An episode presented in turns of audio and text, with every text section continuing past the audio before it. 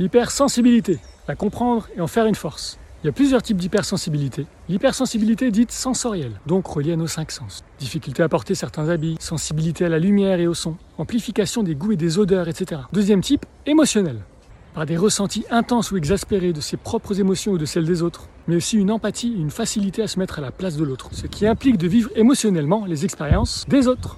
Pas toujours très agréable. Troisième type, énergétique un ressenti des énergies subtiles, des défunts, des lieux et des histoires des lieux. Donc des canaux de perception bien ouverts mais pas vraiment alignés, dirons-nous. Alors tout ce travail se gère, s'apprivoise et peuvent devenir une force lorsqu'elles sont acceptées et comprises pour ce qu'elles sont. Une capacité à percevoir et observer le monde sous un aspect plus sensitif et moins mental des choses. Alors peu importe la catégorie, la difficulté majeure est de ne pas tout emmagasiner et se laisser submerger. Et la clé ici va être de se laisser traverser par toutes ces sensations et émotions donc les observer et les laisser simplement circuler à travers nous. Autrement dit, si on ressent une émotion quelconque monter, on va alors diriger notre dialogue interne vers une observation neutre, en revenant aux sensations du corps. Et de par cette observation active de soi, on peut alors se laisser traverser plus facilement, tout en se détachant de la raison qui semble avoir créé cet état d'être en nous.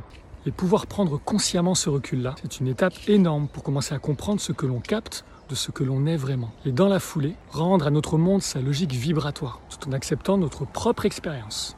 Et ça, c'est beau. Je t'en dis plus dans la deuxième partie.